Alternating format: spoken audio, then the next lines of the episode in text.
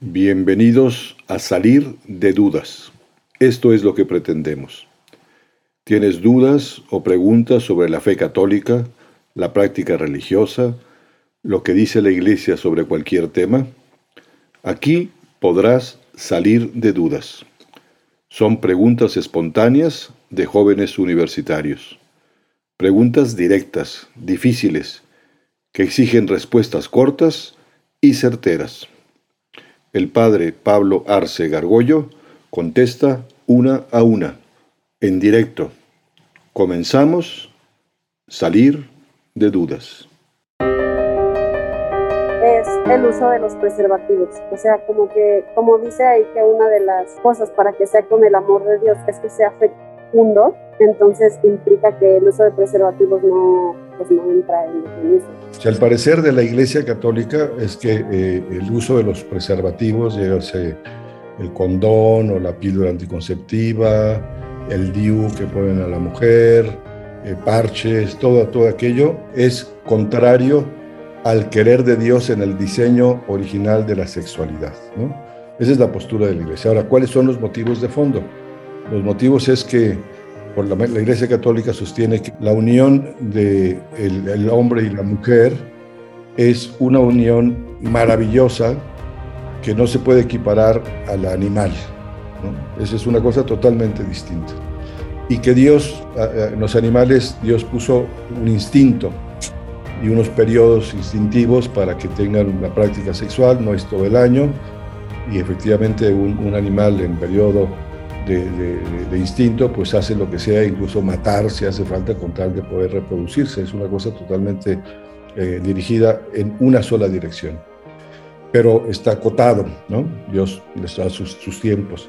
En el hombre, el hombre y la mujer son fecundos en principio todo el año, durante muchos años, y, pero puso en, en, la mujer unos periodos que se conocen como periodos agenésicos, que es pues, el periodo de la ovulación de la mujer. ¿no? La Iglesia sostiene que la unión sexual que es tan fuerte es una unión de alma y de cuerpo, muy espiritual, eh, tiene que ser tanto unitiva, por eso tampoco eh, la Iglesia está en contra de la fecundación fuera, digamos, fecundación in vitro, de la que ya hablaremos en otra sesión.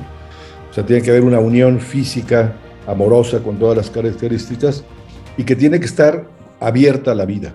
Probablemente no hay vida necesariamente, muchas relaciones sexuales no, no tienen necesariamente concepción, que lo que la iglesia, Sofía, qué interesante, sostiene que el uso de anticonceptivos o de condones, pues en el fondo lo que puede facilitar es que especialmente el hombre abuse de la mujer. No digamos cuando a la mujer se le ligan las trompas o le ponen un DIU o trae un parche de esos anticonceptivos, porque el marido puede decir, pues ahorita quiero sexo y punto. Cuando el sexo es un asunto consensuado por las dos partes, ¿no? Incluso el mismo condón protege, eh, no es nada más para, proteger este, que no haya concepción, sino proteger también la mujer, que no la usen, ¿no? Que no la usen. Y quienes viven así, matrimonios que viven así, con los periodos, no se trata de tener hijos como conejos. Eso no, la iglesia no lo dice. Hay que tener los hijos, eh, paternidad y maternidad responsable. A veces hay que espaciar, ¿no? Los, los hijos y hacerlo con los métodos naturales. Matrimonios que viven así, esos métodos naturales, puede ser estos días no podemos tener sexo, vamos a esperarnos unos días. Incluso dice que se goza muchísimo más de la actividad sexual, no es una cosa instintiva y, y no animal. Esa es la postura de la iglesia. Yo mi pregunta era lo de la lujuria, o sea, de que tenemos pena del cuerpo por lo, por lo sexualizado, que por ahora la, palabra no sería sexualizado, sino por cómo lo han visto como algo material. Entonces, la gente que ahora lo tiene como algo natural, como simplemente ver las cosas así, es pecado. Bien, vamos a ver.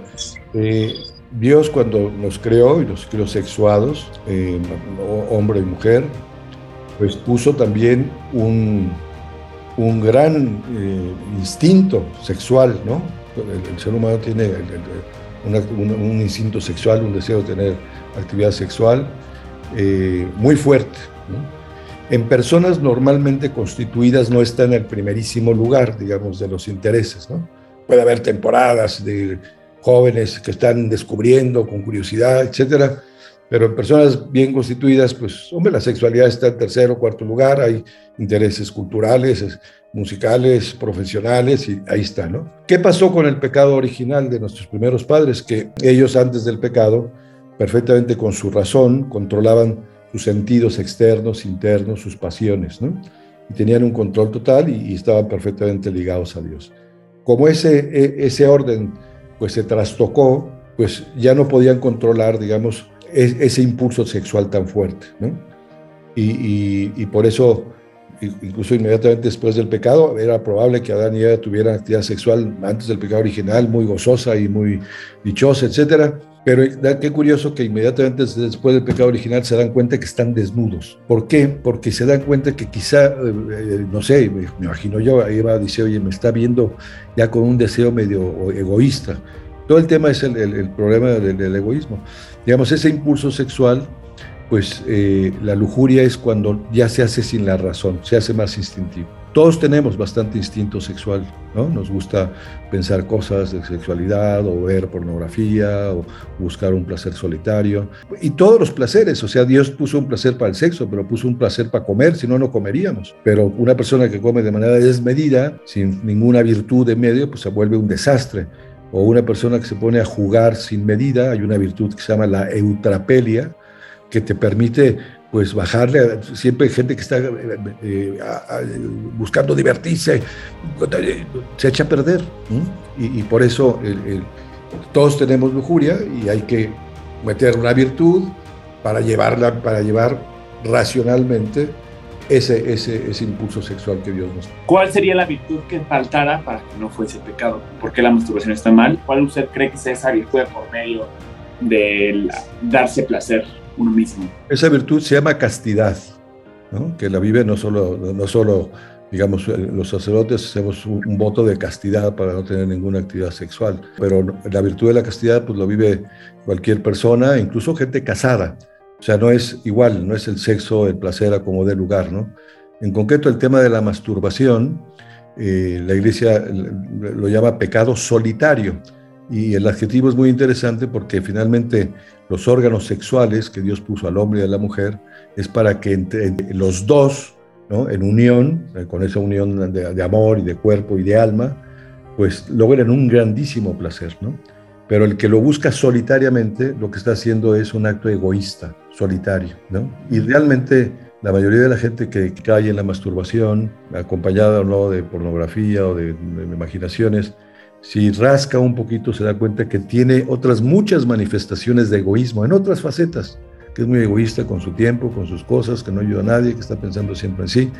Y pues una de sus manifestaciones más de egoísmo es decir, yo ahorita quiero un placercito, pues lo tengo. Y es, es todo un desorden, ¿no?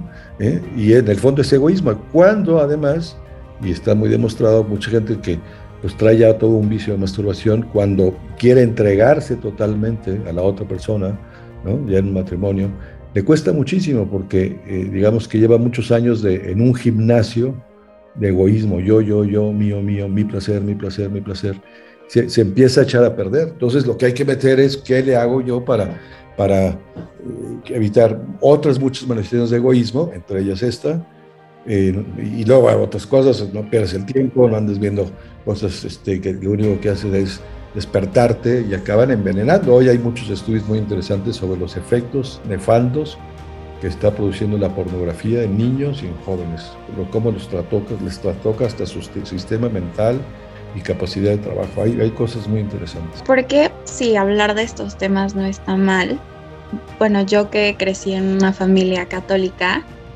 porque sí lo ven como algo mal. O sea, bueno, mis abuelos nunca han hablado de eso y mis papás dicen que pues sus papás nunca, o sea, nunca fue tema con ellos y que estaba mal hablar de eso. Sí, yo creo que son temas de, la época, ¿no? Que quizá, eh, no diría que la culpa es de la Iglesia Católica, sino que, digo, este, yo creo que en muchos ambientes, en ambientes protestantes, judíos, también eran temas así como tabús, como penosos, ¿no?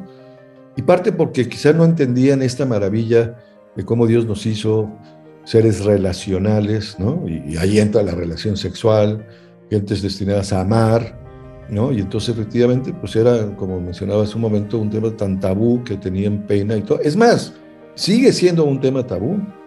La iglesia necesita hablar muchísimo más claramente de esto quizá con estos planteamientos más de fondo de lo que es lo que es el cuerpo, lo que es la sexualidad, lo que es auténticamente el amor, lo que es la relacionalidad, ¿no?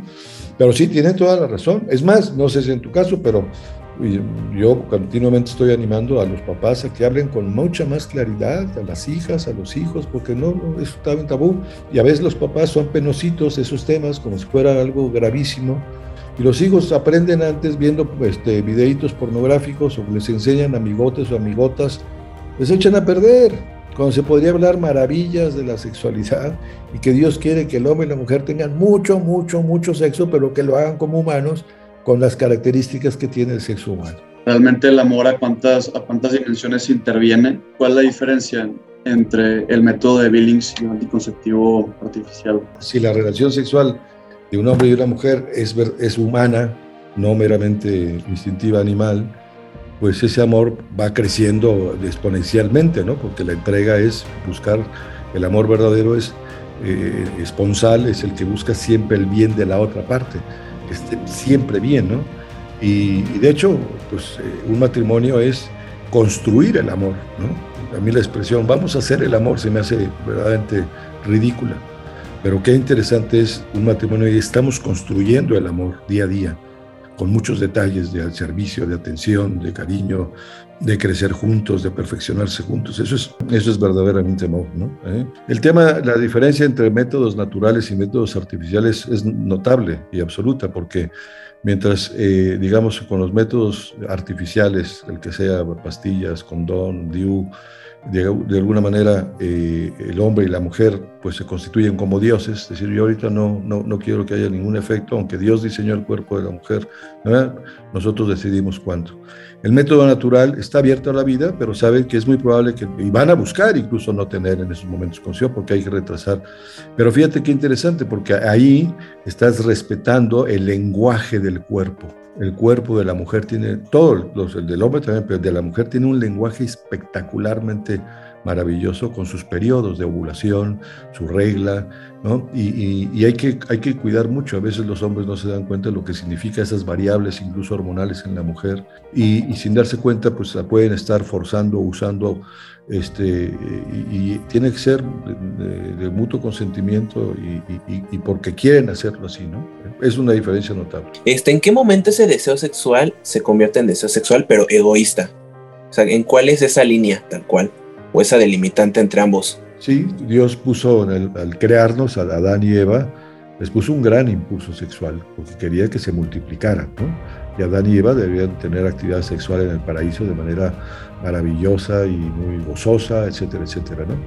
Cuando cometen el pecado original, que se quisieron volver como dioses, era tentación del diablo, no coman del árbol de la ciencia del bien y del mal, porque van a ser, Dios se los prohíbe porque van a ser como dioses.